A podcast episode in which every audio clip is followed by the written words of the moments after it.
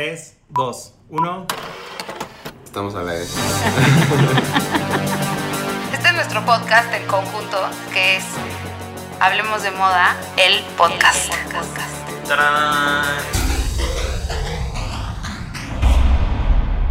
Hola, hoy es martes de Hablemos de Moda, el podcast.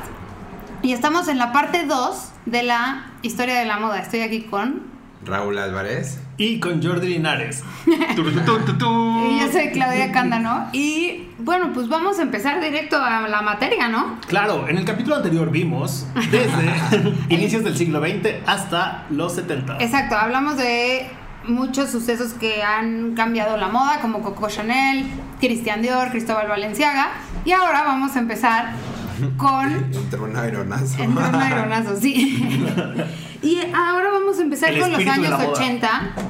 Y específicamente creo que podemos empezar con Ralph Lauren, ¿no? Sí, claro, porque lo último que vimos en el episodio anterior fue los fabulosos 70. La liberación, la fiesta, las drogas, el sexo, todo. Entonces de repente nos vamos de la parte más ay, lo- edgy Ajá. a la parte más conservadora y ¡pum! Llega Ralph, Ralph Lauren con el preppy. Sí, llega, como que Ralph Lauren se regresa, no sé, 40 o 30 años a la, a la moda como mucho más de suétercito, moñitos. Nada más que la hace colorida, es como una mezcla de la psicodelia con los años 50. No se iba a decir que eh, toma. ¿Qué tal que todos estamos comiendo galleta? Perdónnos, pero en el break nos dimos una galletota. No, en el. En los 50 tenían eh, este look de el rockabilly, por ejemplo, más o menos, y él como que lo retoma y lo hace college universitario. Y también es como el nacimiento del, de, de la, la- el sports, sportswear que habíamos hablado hace como Del Jean y el, de, y el sportswear. Exacto.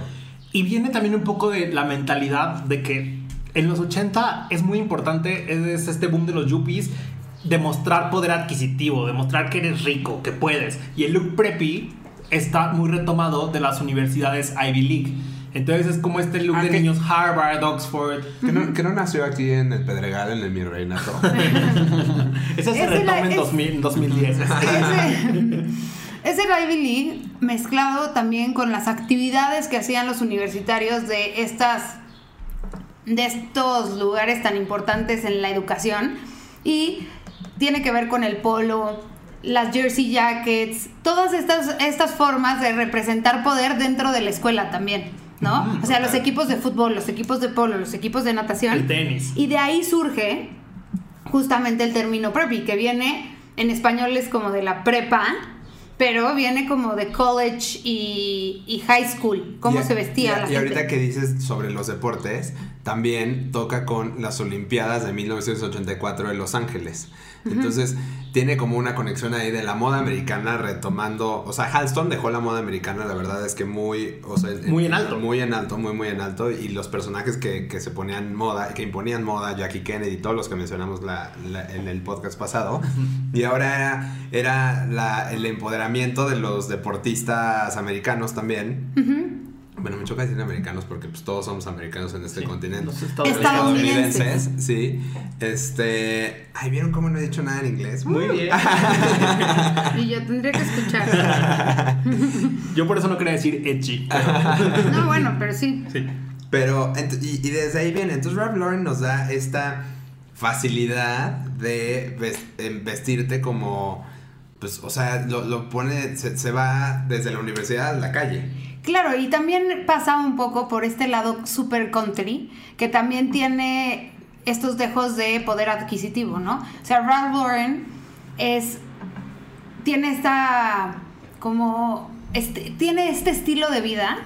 El heritage. Ajá, es heritage y estilo de vida como de, pues sí, regresar a las raíces de ser americano, estadounidense, ¿no? Y tiene, y mezcla eh, cowboy con navajo, o sea, hace muchas cosas que van también siendo disruptivas en la moda del día a día. Claro. De diferente manera que lo hacían en Europa, y lo hace mucho más preta porté o ready to wear. Hace moda del diario. Exacto, y pone los jeans como una prenda también dentro de, o sea, lo hizo Levi's antes, pero Exacto. lo pone como una prenda de lujo, que no lo era. Total. Es el- la introducción del Jin Caro. El jean. Y Jordi dice el jean. y creo que la contraparte por completo de, de Ralph Lauren es Christian Lacroix. Christian Lacroix regresa como la suntuosidad de los años, de los 1800, pero en una forma muy moderna y, y también es bastante transgresor. El maximalismo al máximo. Al máximo, Ahora sí que... Schiaparelli, ajá, sí, como, como toda esa, la, la alta moda, el, el regresamos a arreglarte, pero también creo que aquí ya se dividía un poco entre que los jóvenes desde los 70 toman un, un lugar importante en la sociedad, digámoslo así, y entonces lo que hacían los diseñadores como Tommy Hilfiger, como eh, eh, a mediados de los 80s y Ralph Lauren y estos diseñadores de moda estadounidense a full y también el contraste de- del glamour, ¿no? Sí. Sí. y es entrarle de lleno a la fantasía de la alta costura con Christian Lacroix. Y te digo, aquí el hilo conductor que vemos en la época es que se vea caro. Exacto.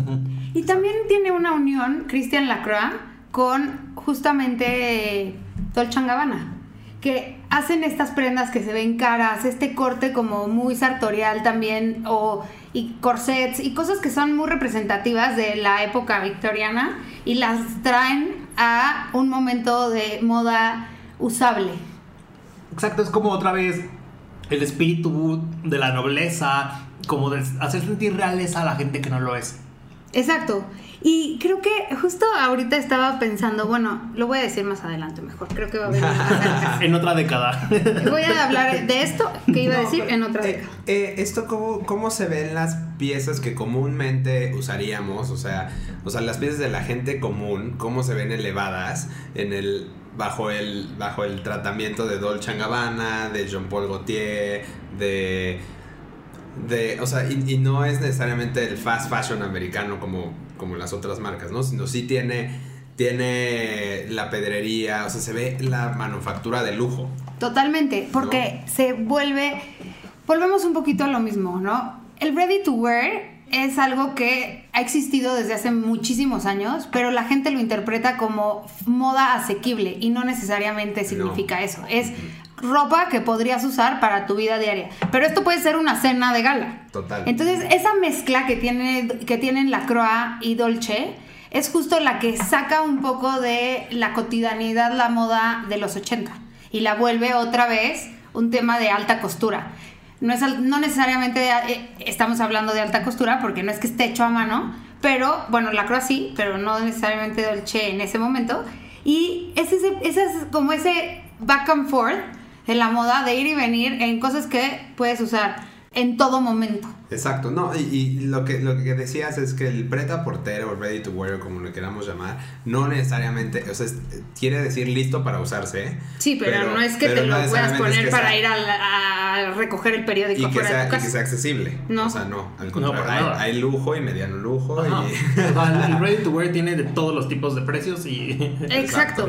Y ahorita Raúl le quitó seguramente a Jordi lo que estaba esperando decir desde el capítulo pasado. Que es Jean-Paul que es Gaultier. Jean-Paul Gaultier. Ay, nuestro Gautier, sí, ya sé, lo, y lo pasaste Nuestro, así, es pum. suyo. no, lo aventé. No, lo aventó, aventaste ahí. pero te lo quitó de la boca, Sí. digamos. Pero ándale, George, tu favorito. También en los 80 llega Gautier con una onda muy disruptiva porque también retoma elementos de, o sea, incluso del grunge, del punk, de subculturas y las lleva a alta costura. Eh, in- o sea, también no solo de esas subculturas, hasta de unas más marginales como la- los fetiches gay como el marinero, también lo hace su icono, lo hace su insignia. Entonces de repente es como muy rompedor para todos que John Paul Gaultier está haciendo alta costura con referencias del bajo mundo. Es el infante el, el el terrible infante que va. Es que eso es justamente lo que hace en los 80 Jean-Paul Gaultier.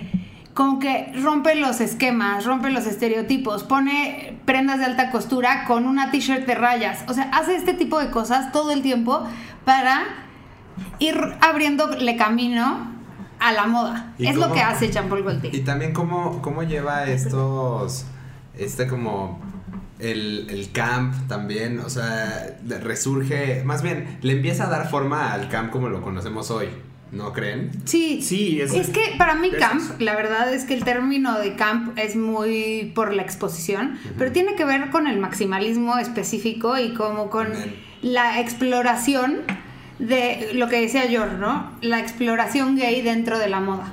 Y para mí también es, es la, la, la, la combinación entre elementos pop y elementos obvios y demás en, en, en las piezas. Y por ejemplo, algo que hizo cabroncísimo Jean Paul Gaultier también fue como, o sea, llevar torsos, por ejemplo, impresos en, en playeras o Sí. mapamundis en, en vestidos. En vestidos. Ajá, este, Exacto, era, era muy pop. hacer de sus shows un cabaret. pop. O sea, él siempre está inspirado por la cultura del cabaret y dignificarlo. O sea, incluso desde sus corsets, todo es como de bailarina de cancán, eh, estas faldas que tiene de organza y tul hermosas, pero inspiradas en el ¿Tú, cancán. tú- tú qué opinas? Ya, o sea, al- algo que me tiene a mí un poco conflictuado es que hoy en, hoy, hoy en día que estamos cancelando todo lo que hemos hecho mal como humanidad en los últimos 100 años, el corset a mí me parece una pieza increíble. Yo sé que a lo mejor tiene una implicación pues, social ante la, bueno, más bien no, política y todo, o sea, machista ante la mujer, pero a mí me parece una pieza muy, muy linda y que además tiene, o sea... Es que depende de la connotación que le quieras dar, porque yo creo que en este pero hay- momento... Hay gente que sí, de que ya, o sea, un corset no se puede usar para nada. Sí, porque es opresión. Sí. Pero por otro lado tiene esta, este lado que le dio, esta revirtualización que le dio Jean-Paul Gaultier de, al contrario, De como de empoderamiento, abrir tu sexualidad y darle a esta Claro. pieza, en vez de una, una connotación de opresión, de libertad a la vez. Justamente. Entonces, eso es justo lo que yo creo que hizo distinto Jean-Paul Gaultier. Yo amo los Es como el caso con las palabras, como cuando una subcultura utiliza una palabra que le es ofensiva y se la apropia, creo que es lo que hace John Paul Gaultier con el corset. Pero el Después- corset no es de Jean-Paul Gaultier. No, pero eh, él le da esta resignificación, o sea, ayudan sí. a hacerlo, a tomar esta... Era como, wow, ya en los 20 nos liberamos del corset por fin y John lo Y también le da flexibilidad a la prenda como tal, o sea, a la construcción de la prenda, justo le da flexibilidad y eso también lo hace Dolce. Son prendas que dan forma, pero no oprimen el cuerpo, que es muy distinto. Entonces, creo que justo por eso la connotación ahora para mí en la moda tiene que ver con libertad y también tiene que ver con quien escogió para darle representación, que es Madonna. Totalmente. O sea, Madonna es la me- eh, no te representa en ningún momento opresión. es que, ni es aunque que bueno, quieras. es, es que a lo mejor no para cuando para a simple vista, pero luego hay gente que dice, no, es que Madonna le robó el voguing a los a, a la cultura del ballroom, ¿no? Que, o sea, que es totalmente negra en, Nueva York. Entonces, pues sí, o sea, a, a lo que voy no, no es quitarle o ponerle poder a alguien, nomás es como, ¿qué opinaban ustedes? A mí me parece que el corset tiene, además de que es muy lindo, o sea, la connotación de, de opresión y eso me parece grave, pero creo que de ahí lo que se construye a partir del corset es impresionante. O sea, hay un montón de piezas Sí. de Margiela hoy en día, de, o sea, el, el del Hasta de Reca o hasta de Reca, ajá, que me parece que si no existiera el corset, no podría haber existido un, un saco bien armado. Claro, además, otra parte que acabas de decir, lo ve en la, en la, en 2019, la, no me acuerdo si era Spring Summer o Fall Winter de hombre, es súper basada en el corset, hace vestidos que surgen del corset para hombre. Entonces también es, o sea, lo que yo creo es que estamos en un momento bien delicado de hablar de cosas que han lastimado a la humanidad a lo largo de su de todos los tiempos, ¿no? Total. Y una de ellas puede ser el corset, tiene que ver también con las, las subculturas y la apropiación de la gente que está en el ojo de la vida pública, digamos, que se roba lo que estaba como guardado en una caja, por decirlo de alguna manera. Y que no da el crédito necesario. Y que no le da el crédito. Ese creo que es el problema. El- la no dada de crédito, ahí surge todo el problema. Bueno, para mí. Bueno, vamos a regresar. Bueno, pero es que está padre hablar sí, de eso, Estuvo porque- padre, estuvo padre, sí. Porque además tienes razón. bueno, y hablando del corset, otra persona que hizo con la figura femenina un trabajo excepcional fue Sedina Alaya. Uf. Alaya yo creo que a mí es de mis diseñadores menos favoritos, pero puedo aceptar ¿En serio? la genialidad de Alaya en la construcción de, de las prendas. A mí, a mí me parece como que no, no lo. no lo apreciamos tanto como deberíamos. O sea, Sí, estoy de acuerdo. si- Siento que como él encontró la silueta, o sea, hacer su silueta femenina en una época donde ya, ya, ya habíamos visto un, o sea, un Gautier, un, ya no digas ellos, un Dior, un Saint Laurent, o sea, es como que él encontró todavía otra silueta que, wow. Sí, a mí yo amo como estos vestidos que ponían Grace Jones con, con las capuchas. Eh, también me gusta mucho que es de los primeros diseñadores que empieza a tener eh, a mujeres de color como íconos. Sí. Tiene a Grace Jones, a Naomi Campbell. Sí. Eh, es fantástico. Y es muy, y también es fantástico como él es una personita. O sea, Sí. bueno, era una personita. No, no, no lo digo en- de forma despectiva, al contrario. Era chaparrito y como chiquito, pero Era tenía una capacidad de creación Eh, que, lo, enorme, que le daba grandiosidad, ¿no? sí, y por enorme. otro lado, ¿saben que estudió, que estudió escultura? Ajá. Eso es lo que más me gusta de ese Sí. señor. Y, y también fue uno de los, los primeros que hizo una colección, como las colaboraciones con HM, con una marca, este... De fast fashion. Ajá, de fast fashion. ¿Cómo se llama esta? E- Era una colección de puros cuadros. Ay, Ahorita, no me acuerdo. Ahorita la encontramos. Sí, pero bueno, lo que le encuentras, también él fue de los primeros en seguir su propio calendario en la moda. O sea, en decir, yo no voy a presentar estacional primavera, verano, otoño, invierno, yo voy a presentar cuando quiera. Sí, y también tenía como. Creo que en eso se parecen a Sedina Laya y Margiela. Que no le gustaba esta parte celebridad, de él ser una celebridad, sino que él lo que quería realmente era construir piezas que representaran una época y un estilo y que sobre todo lo representaran a él. También tuvo grandes maestros. Trabajó con Thierry Mugler, o sea, con Guy Laroche, con Dior. Tenía una escuela de construcción de moda muy importante. Y creo que eso es lo que hace más especial a Laia, que era como calladito, pero consistente. Sí. A mí, a mí lo que me gusta mucho es que todavía hasta su... Como que dejó cosas muy icónicas sin ser eh, estos nombres que ya vemos. O sea, yo sí creo que está menospreciado un poquito de pronto en la moda. O sea, pero estos zapatos de kilométricos, de tacón enorme que Lady Gaga no deja de usar. Yo creo que han de ser de las botas más chidas que puedes usar cuando quieres usar algo alto. O los corsets también, cinturón, que tienen como un brocado cortado en láser. Es, o sea, es una locura. Y dicen que él fue el que verdaderamente descubrió a Naomi Campbell. Que él la vio por primera vez a los 16 años y pensó, wow, o sea, es como... No hay nadie igual. Claro. Y sí, o sea, le recordaba... Pues le decía papa, Ajá. eh, Naomi Campbell. Y le recordaba a Josephine Baker, pero sobre todo él vio el potencial que tenía Naomi para caminar y para representar un momento de la moda como modelo. Que eso también se me hace súper... O sea, eso es lo que hace a un diseñador más grande, que tenga la capacidad de descubrir quién va a llevar sus prendas a otro nivel. Sí. Ay, qué padre. Así, ¿Qué creen? Ya, ya me Mira, Vamos a hablar solo de Laia. Ya me arrepentí de lo que dije. Amo a Laia. Yo, claro, no te gustaba. No, es que te voy a decir que fui a la exposición, cuando se murió, fui a la exposición que tenía en su estudio en Le Marais, en París, y me encantó la exposición. Se me hace una de las exposiciones, era chiquita, pero hacía como todo el tiempo como símiles de cuando empezó a cuando ya era una gran celebridad del diseño. Pero Es la tenía otra A la vuelta de su tienda, Ajá. un lugar chiquitito. Ajá. que es Sí. como que estaba como en el patio, que está cubierto. Ajá, ajá. Y algo que me sorprendió es que cuando ves esas prendas te olvidas de ese Alaya que se vende en las tiendas.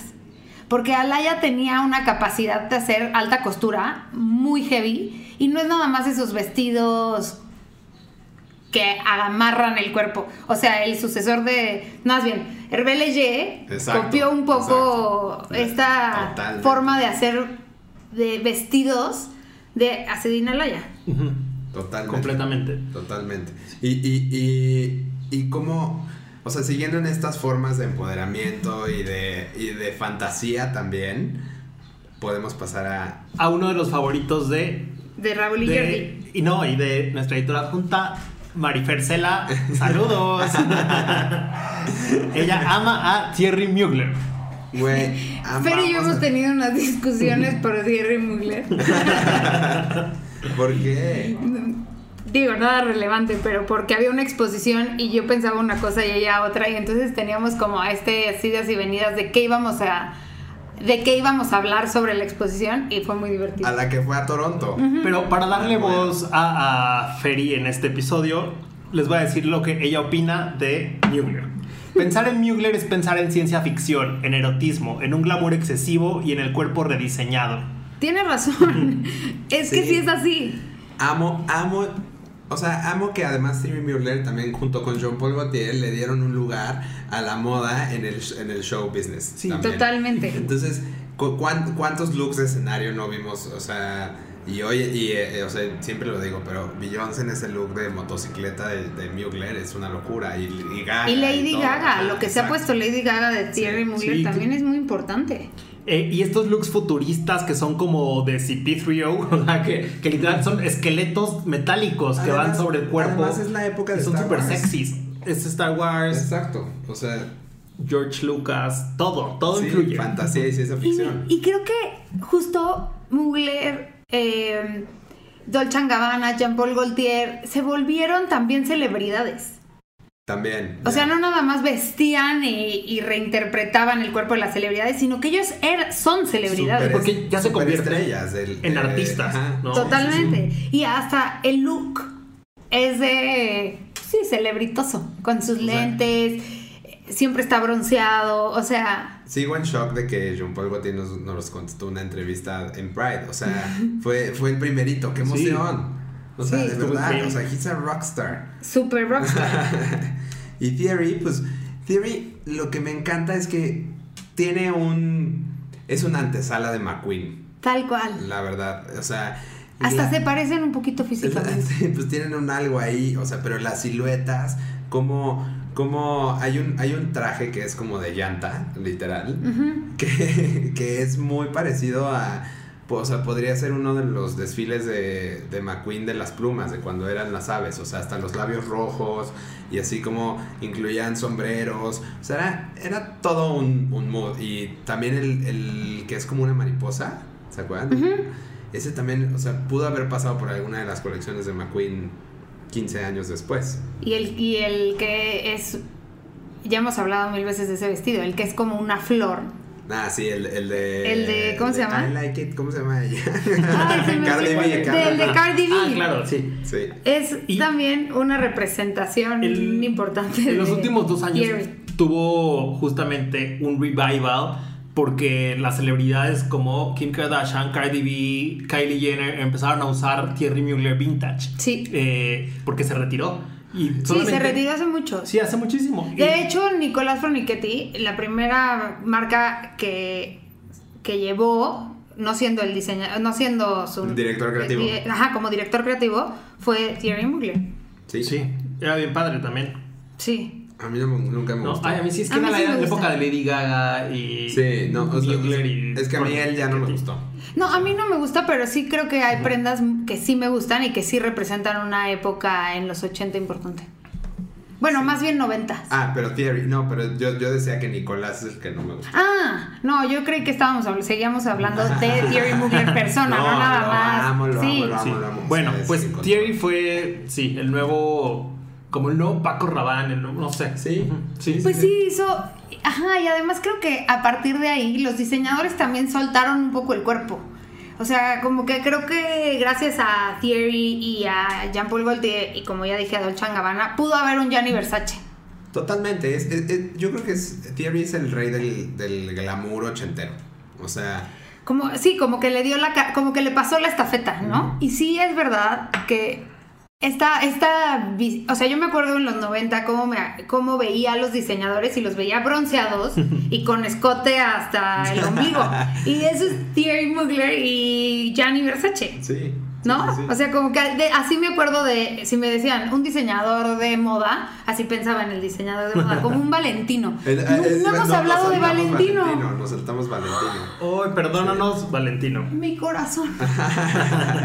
no, bueno, pero Valentino también venía desde o sea, como que contando épocas, Valentino viene de, de otra escuela que, o sea, de, de la alta costura, de la feminidad al máximo, Claro. de la... Es como una. Como que ahí le pasó la estafeta a Christian Dior en vez de a Yves Saint Laurent, a Valentino. Exacto, sí, o sea, de, de, de estos vestidos de, de ocasión también, Claro. ¿no? Y, y la máxima, pues no, pues no sé, como de musas. Sí, la O sea, expre- es la expresión de musas y la expresión del cuerpo femenino también. Es como ponerle un altar al cuerpo femenino en un vestido de Valentino de el tiempo de Valentino. Total. Y a mí, a mí por ejemplo, algo, que me encanta de Valentino es, es que también exploró muchísimos textiles, ¿no? O sea, pero nunca, nunca fue...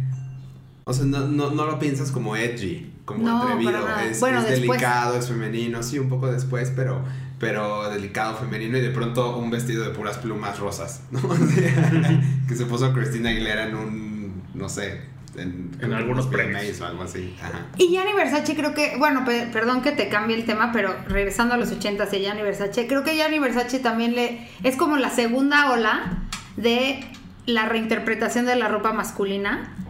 Porque primero fue Jean Paul Gaultier y creo que hasta Gianni Versace se vuelve a ver un cambio en la ropa masculina. Es que ya entendí lo que ten- tendríamos que hacer. Luego tendríamos que hacer uno de puros italianos y ahí nos dejamos ir con todos. Exacto, puros italianos, puros franceses, Sí, exacto, sí. Por aquí a nivel global, Ajá, pues sí. Exacto. Y es muy chistoso como Gianni era la expresión del maximalismo Sí, y, ya, ya ni la chingas. y hasta un poco taqui, Sí. o un mucho taqui. Y luego tienes a su otro compañero casi casi de banca, pero en Estados Unidos, que es Calvin Klein, que era el minimalista mi- La- al la 100. Contraparte, Ajá. sí, sí, sí, sí, sí. Completamente opuestos. En una misma época. Por eso los, Exacto. los, Y ya los también los 90 son tan japoneses, y ya también los japoneses haciendo lo suyo, o sea. Sí, globalizándose como- ya. Exacto, Sí, como en los Rey, 90 ya Rey, Rey. Yogi, ajá, y por ahí ya empieza a salir más, un poquito más tarde Rick Owens, pero. Sí. O sea, digo, bueno, Y Rick chinos, Owens no es que sea, no es japonés, pero tiene toda esta esencia japonesa de cómo construye las prendas, sobre También. todo los pantalones. Sí. Y se vuelve la moda. ¿Sabes qué pasa en los 90 para mí? Que la moda se vuelve flexible. Y globalizado. Y puedes hacer lo que quieras. Te puedes vestir como lo más minimalista y simple.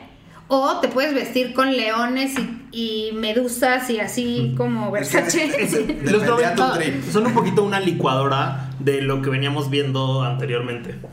Sí, Claro. sí, es un poco una licuadora, pero creo que esta licuadora estaba all over the place. O sea, como que hay una licuadora que no.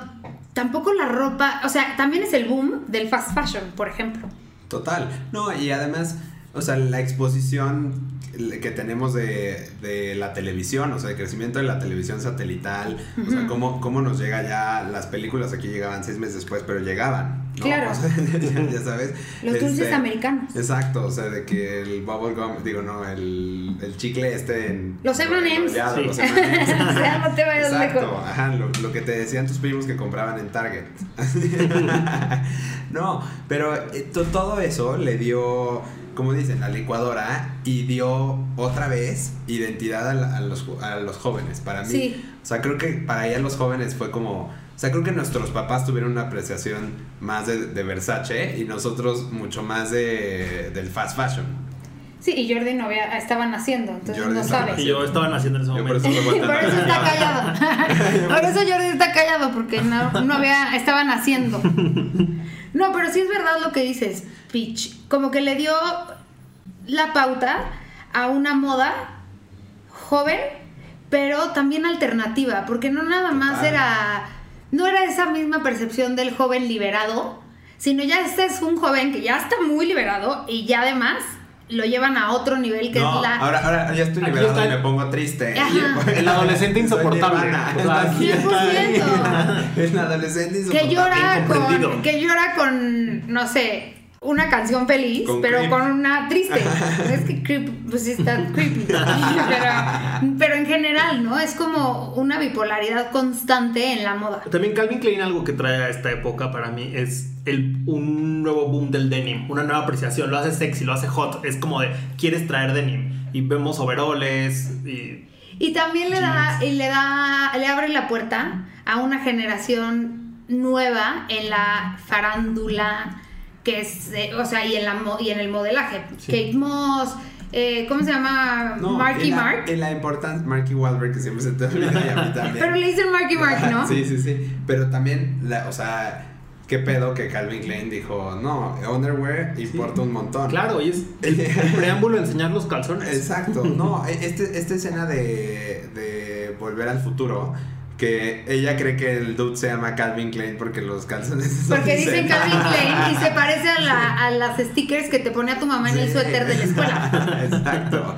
No, así de que sí. Del uniforme. Le ponía todo, Sí. ¿no? Es que tal cual, así como el resorte de los calzones Calvin Klein, eran los, los stick, el resorte que le ponían a tu, como sticker a tu... o- Sí, o- al- al- te mandaban a hacer etiquetas. Ajá, etiquetas. Te mandaban a hacer etiquetas de. Bueno, Sí. no, mandaban a hacer etiquetas como. Que de- decían Raúl Ajá, Álvarez, Álvarez, pues sí. es lo mismo que Calvin Klein, nada más que él fue diseñador y se le ocurrió esta idea. es que sí, tomó también cosas de la cultura pop Exacto. y de la vida cotidiana para hacer moda. y- pero lo hizo minimal. Y bueno, también recordemos que viene de Andy Warhol, que él llevó igual el- lo popular al- a las galerías. Entonces, Sí. o sea, que había pasado unos 10 años antes. Entonces ya, ya teníamos esta, esta notoriedad de la cultura pop en la moda, ¿no?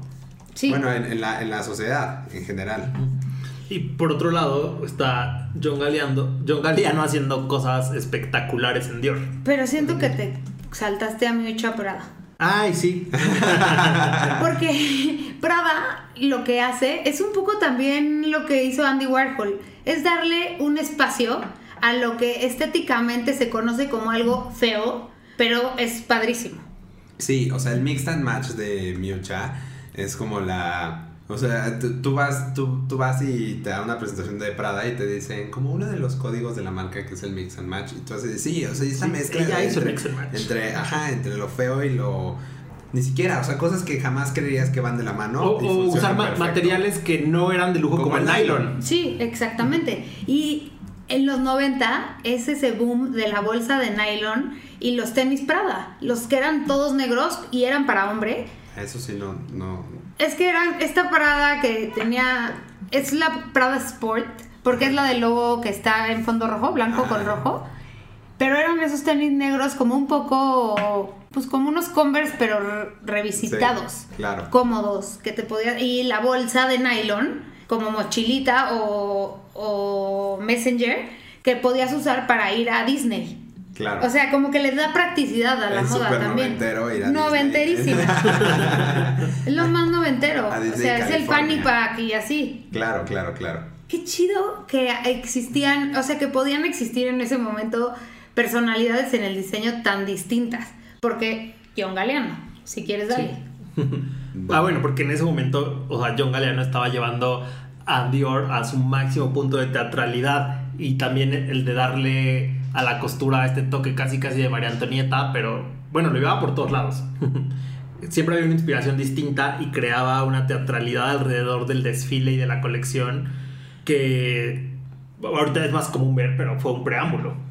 Sí, y creo que ahí sí iba de la mano. O sea, es un preámbulo. Yo creo que Galeano lo llevó más lejos, pero Thierry Mu- Mugler también lo llevaba ahí. O sea, es la Croix.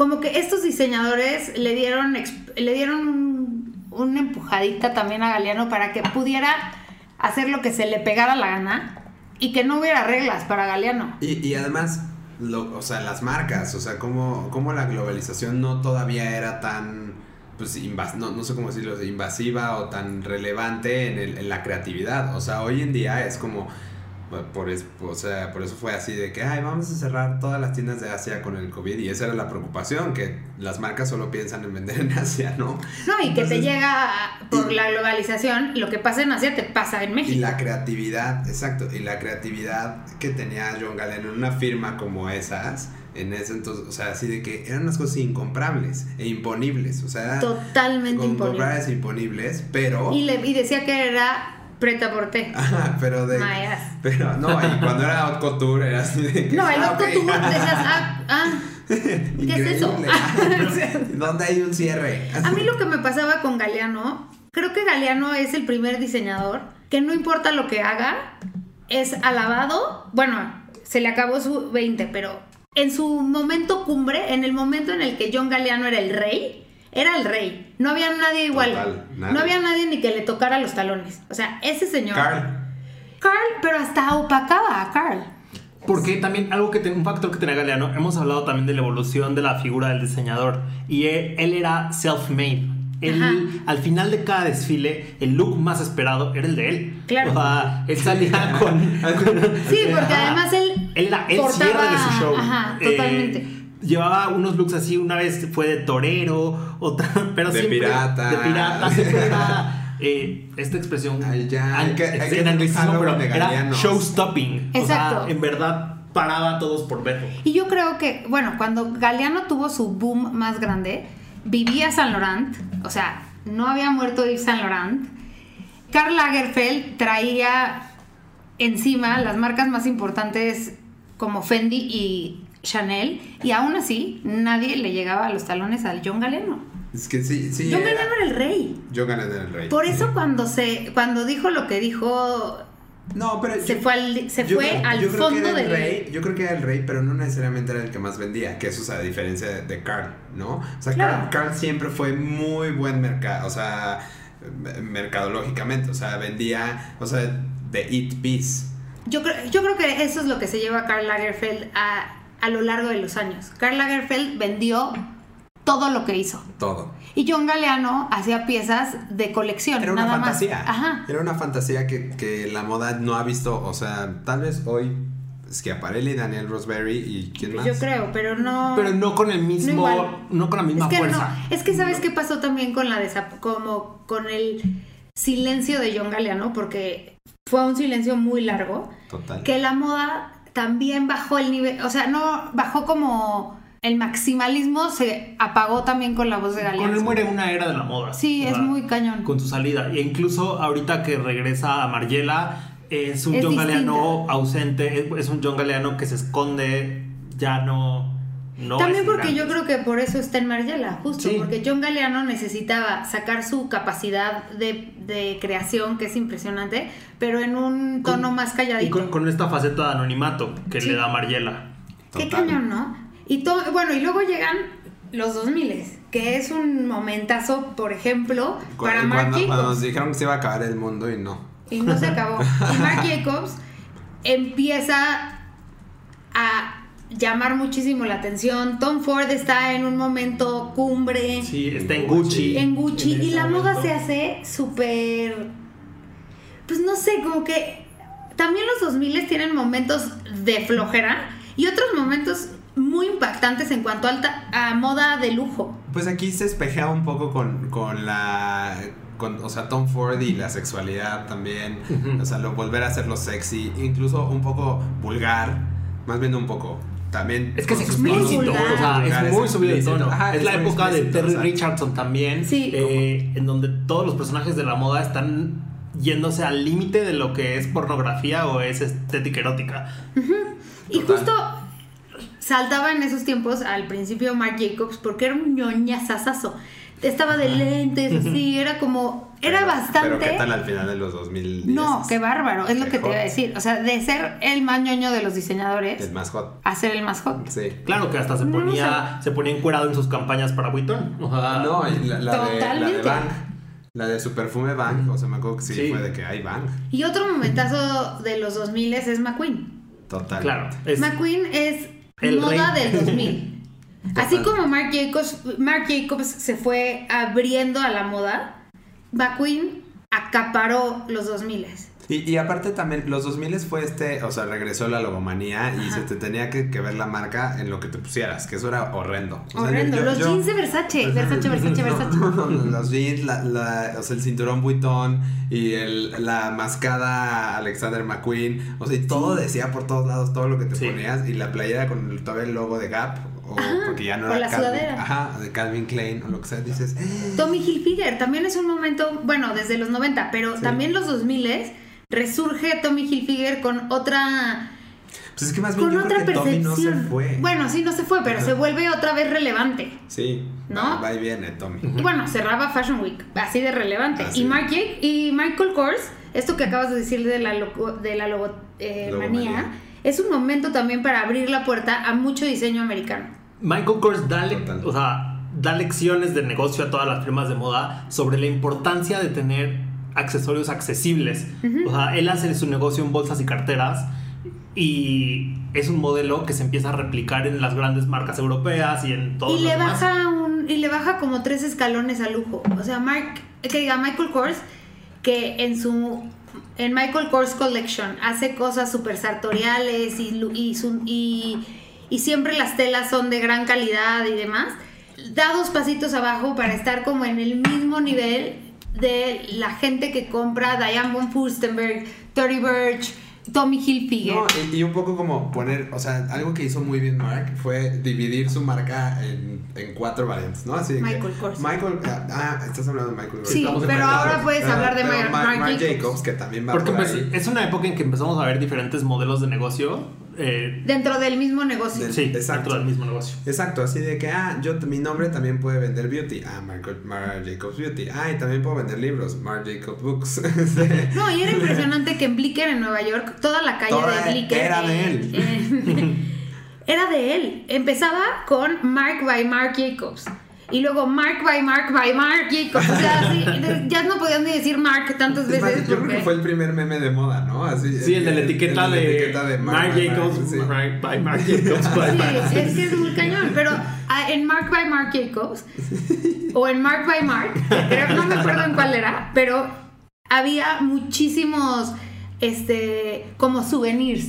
Era una tienda de souvenirs de, Mike, de Marc Jacobs. Entonces podías tener cosas de Don Marc Jacobs por 3 dólares. Bueno, pon tú por 25. Exacto, no, no, e, era, era como tener el llavero coach también, que coach, o sea, en Sí. esa época era así de que, ¿cómo? Ah, perro, Las ¿traes la coach? Totalmente. ah, pero, o sea, yo, yo me acuerdo que así en la secundaria, que eran mis 2000 yo justo entré en el 2000 a la secundaria, acabo de decir mi edad, pero en el 2000 entré a la secundaria y era así de que si ellas traían una bolsa coach o, o Marc Era la mini bolsita. Era, Sí. ajá, era así de que... Que tenía, ajá, que tenía como los parches de piel en, en En las las, en orillas, las sí, orillas sí, sí. y eran azulitos. Sí, o, o rositas. o- y pantalón acampanado con flats, las odio. Pero eso es culpa de Britney Spears. Yo creo que es culpa, sí. Es como, es, es que es ahí donde se ve la moda cíclica. Es como un, una transición entre los 70 y los 60 por el flat y el acampanado, pero junto. Pésimo. No, no, qué horror. Es, y además era más bootcut que, que flare. Ajá, Bootcut. Bootcut, Todo culpa de Diesel y Energy y estas Sí. marcas de denim italiano. Por otro lado, en el, en el lado formal, tenemos el querer vestidos de princesa y con el brillo, que es mucho culpa de Zach Posen. Bueno, es Isaac Posen lo retoma de Valentino, justo, es como De- su sí. inspiración de niño.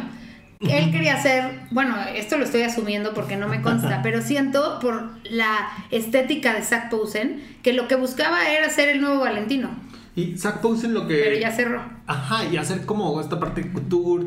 Y él lo que él pega gracias a sus amigas. Porque Zach Posen tenía amistades muy celebritosas que empiezan a usar su ropa. Pues es que- y luego se le empiezan a prestar a sus amigas celebridades. Y así es como Zach Posen crece en bueno. Es que con los 2000 trajo también un, un este... O, o sea, el boom de la moda americana, o sea, Nueva York Fashion Week probablemente era la, la, Era la más- era- importante. En, en- de 2000 a Por lo 2010 menos la más algo. cotizada. Sí, sí, sí, sí. Y bueno, y ahí llegamos a los 2010, donde cambian un chorro de cosas, aunque igual podría parecer que fue antes, pero se vuelve mucho más importante la ecología, por ejemplo, ¿no? Como que Stella McCartney se empieza a preocupar por hacer cosas veganas. Sí. Nadie nunca había oído ese término, tarás, ahí está. Y también es un poco de lo que venía pasando en los 70 y eso es una educación que ella tiene por los papás que le tocaron, ¿no? O sea, como cuidar el planeta.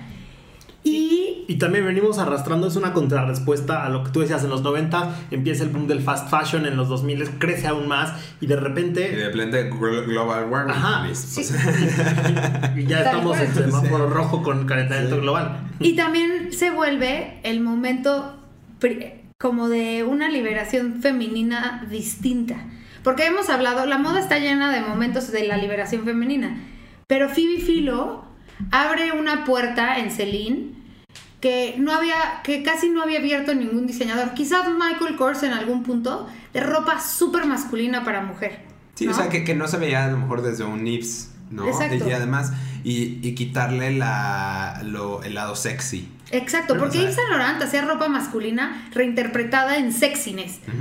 Pero Celine es... No. Es una visión de la mujer para la mujer. Exacto, es lo que Exacto. se quieren poner las mujeres, Sí. tal que, cual. que surge a la par de una cuarta ola de feminismo y es, es la moda que la representa, porque lo, lo empezamos a ver en todos lados de repente, el power suit y está por todos lados otra vez, con estas siluetas holgadas, con una mujer más relajada, como la mujer quiere verse, no como el hombre quiere ver a la mujer, pero sin duda Phoebe Philo es puntera en ese sentido. Y yo creo que son un equipo en ese sentido, Stella McCartney y Phoebe Philo, porque están unidas por un, un ADN similar en cuanto a cómo perciben la moda. Tienen este look inglés. Y son amigas. Ajá, son muy amigas. Muy amigas. Y tienen este look inglés hasta, lo, hasta la médula, que hace también la relajación de la ropa femenina, que a mí me gusta, porque bueno, a mí me gusta vestirme así, pero además porque creo que es un statement distinto a lo que ven los hombres cuando diseñan para mujeres, que lo que ven las mujeres cuando diseñan para mujeres. Sí. Totalmente. Es muy impresionante eso. No, y es lo que hace después María Gracia con Dior.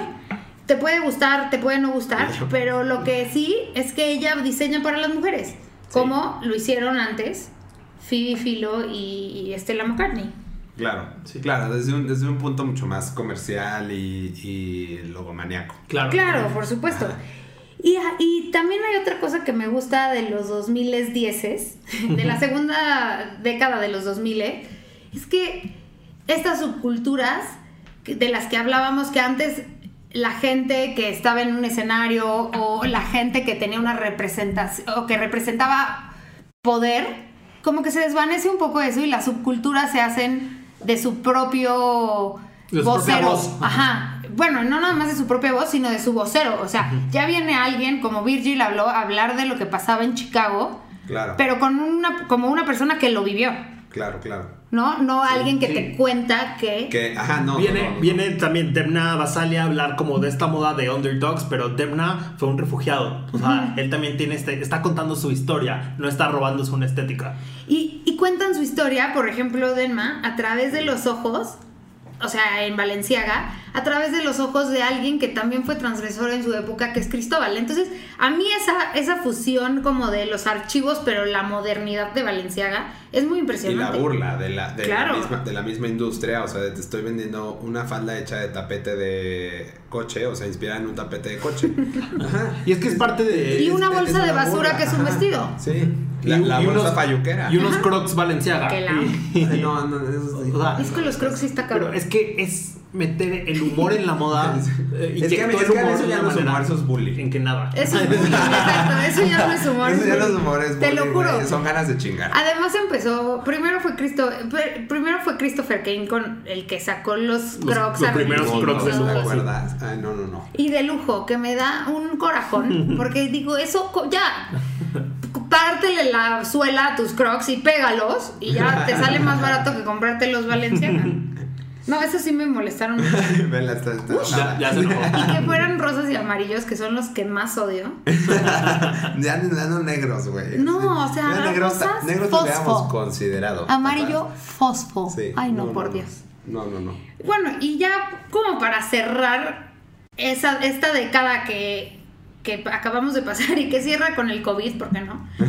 Este, tenemos a Alessandro de Michele que le cambió la estética a Gucci por completo. No, Por bueno, completo. Alessandro Michele. Y siempre dije lo de Michele, dicho. pero es Michele. Alessandro Michele eh, siempre ha, ha cambiado, digo, ya cambió la industria, ¿no? Siempre, siempre que cerramos con él, lo hemos dicho, ya cambió la industria, ya cambió. Fue el primero en decir, ah, COVID, bueno, ahora yo me salgo de Fashion Week, ahora voy a presentar. No, el primero fue quiera". eh, Van Noten. Bueno, pero. Pero, no por COVID, o sea. Ah, ah, ¿No fue por COVID? ¿Sí? ¿Sí fue por COVID? Sí. El primero que dijo que se iba a salir del calendario fue Dries Dries. Van Noten. Bueno, o, yo- o Anthony Baccarello, no estoy seguro. No, no, no es que no quiera minimizar a, a Dries, pero pues. No, o pero contra pe- el, peso Gucci de es Gucci. distinto, sí. ajá, la ola de Yo lo entiendo, no O sea, como de entre las marcas de, de estos grandes grupos, me parece cabrón que fueron los primeros. Ah, ya, de por sí ya venían ellos marcando toda la pauta, o sea, Claro. me parece más bien lo más natural. Ha revolucionado el género completamente. Otra vez metió esta estética andrógina, eh, pero más que andrógino es genderless. O sea, Pero yo creo que antes que Alessandro, lo que pasa es que le atribuimos muchísimas cosas a Alessandro que han pasado antes de Alessandro. no, claro, casi piedrita, piedrita, pero. O sea, yo no soy nada fan. Ustedes saben que yo no amo a, a Hedy Sliman, pero él fue el que cambió, el que puso el genderless en No, la no, mesa. No, no, lo yo creo que- yo pero creo que él, lo en de- Dior, él en Dior puso los skinny jeans en el hombre en el 2006, Yo creo que 2004. Hedy Sliman lo que propone es androginia y eh, Alessandro del brinco a sin género. También, sí. Puede ser, pero sí, yo sí. creo que esa estética no, yo no se la atribuiría a Alessandro. Lo que sí le puedo atribuir a Alessandro es que él borró la línea de las temporadas. Borró la línea entre que esto pertenece a Spring Summer y esto a Fall Winter. No. Eh, Para él es una estética y le dio una vida nueva Ujú. y fresca a Gucci Y a cuenta- pesar de... y cuenta una historia cada vez, y, ajá, o sea, es impresionante. Es muy impresionante. A mí ahora, estoy en un momento que como que quiero, o sea, siempre me sorprende, siempre me pone la piel chinita, siempre digo, wow, quiero todo. Pero a veces digo, a veces me cuesta que, ay, no sé, hay algo ahí que ya me cansó, pero lo amo. O sea, es como un- una cosa Claro, rara. Como un vaivén. Ajá, porque lo amo, me encanta, siempre quiero todo, pero también creo que él está como juntando la, los aplausos Sí. que no le corresponden necesariamente a él. Y eso es lo que a mí no me gusta. Es, no, no sé, yo creo que, que tiene, o sea, fue- le pasó todo esto en la época correcta. Sí. O sea, en donde la diversidad, donde, donde, o sea, él dio apertura a que una marca de lujo de esas, o sea, por ejemplo, lo impresionante es que sus caras, sus spokespersons, o sea, sabemos que es Harry, sabemos que es así, pero, o sea, los modelos todos son Desconocidos. desconocidos. O sea, y por, y por eso tiene oportunidad de hacer esos desfiles que se ven ensayados de una semana antes porque los 20, los cuarenta y tantos modelos o 100 o los que sean, son no tienen nada que hacer más que desfilar para Gucci. Y también- durante la semana de la Claro, moda. no, y además tienen otra, otra, le da otro lugar a los modelos.